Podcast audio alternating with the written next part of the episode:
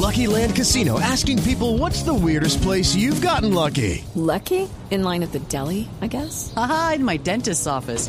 More than once, actually. Do I have to say? Yes, you do. In the car before my kids' PTA meeting. Really? Yes. Excuse me, what's the weirdest place you've gotten lucky? I never win and tell. Well, there you have it. You can get lucky anywhere playing at LuckyLandSlots.com. Play for free right now. Are you feeling lucky? No purchase necessary. Void where prohibited by law. 18 plus. Terms and conditions apply. See website for details.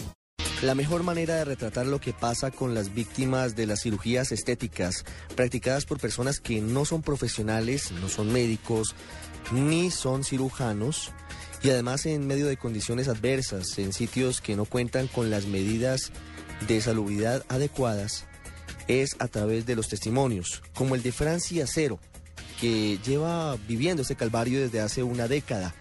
Hace 10 años tuvo un procedimiento que tuvo que ver con biopolímeros.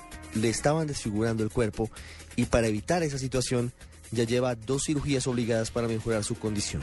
Yo tuve necesidad de acudir a una cirugía producto de la aplicación de cuerpos extraños conocidos como biopolímeros. Me los habían aplicado hacía 10 años en un centro de estética que no cumplía con ninguna característica de salubridad con el pasar del tiempo y con las cosas que uno no quiere de pronto a veces reconocer y notar en su cuerpo de que algo funciona mal, empecé a sentir complicaciones. En febrero exactamente empezó esto que yo he llamado siempre una pesadilla. Me generó una infección urinaria. Estuve bastante delicada. Me ordenaron un sinnúmero de exámenes y cuál fue mi sorpresa cuando en la entrega del Urotar esos biopolímeros me estaban afectando mi región lumbar y mis caderas cada vez anchaban más, la coloración de mi piel, las bolas como tal que formaban, la migración que esto estaba causando hacia la espalda, como lo dije inicialmente, las caderas habían tenido un cambio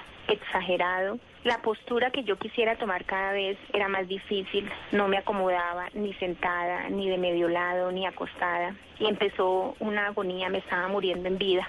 Yo sin querer reconocer las cosas en el momento, mi reacción inmediatamente fue la más crítica. No me quería morir, sabía que estaba muy mal y ante esa situación tuve que buscar ayuda profesional que cumpliera con todas las características de salubridad y de tranquilidad porque mi situación cada vez estaba más difícil, llena de infecciones. Cuando ya tuve la oportunidad de que me valorara un médico especializado y muy profesional, la decisión era hacerme entre una o dos intervenciones para retirar la mayor parte posible de esos cuerpos extraños, porque de hecho ellos no se pueden retirar plenamente.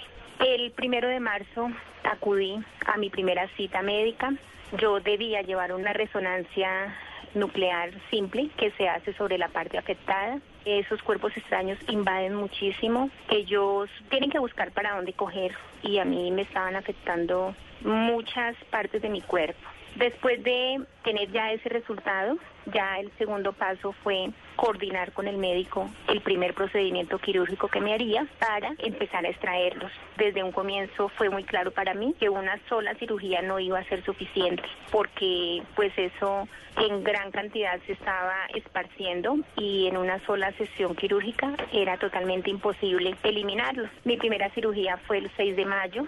Gracias a Dios conté con todos los beneficios de cuidados, con el tema de la clínica, porque pues uno muchas veces dice, no, pero es que eso vale tanto dinero y no lo tengo, y uno por eso es que toma esas decisiones tan apresuradas de irse para cualquier lugar sin medir riesgos, sin tener uno la confianza de que no se va uno a infectar, a contaminar, porque pues de hecho, y me regreso hace 10 años, cuando a mí me hicieron ese levantamiento de glúteos, me lo hicieron en un cuarto normal, como si fuera un cuarto de casa, quien lo hizo sencillamente lo que utilizaba era guantes y gasas, hablaba por teléfono todo el tiempo y pues uno desconociendo el problema que se puede presentar a futuro, uno es muy ignorante y, y se presta para esas cosas.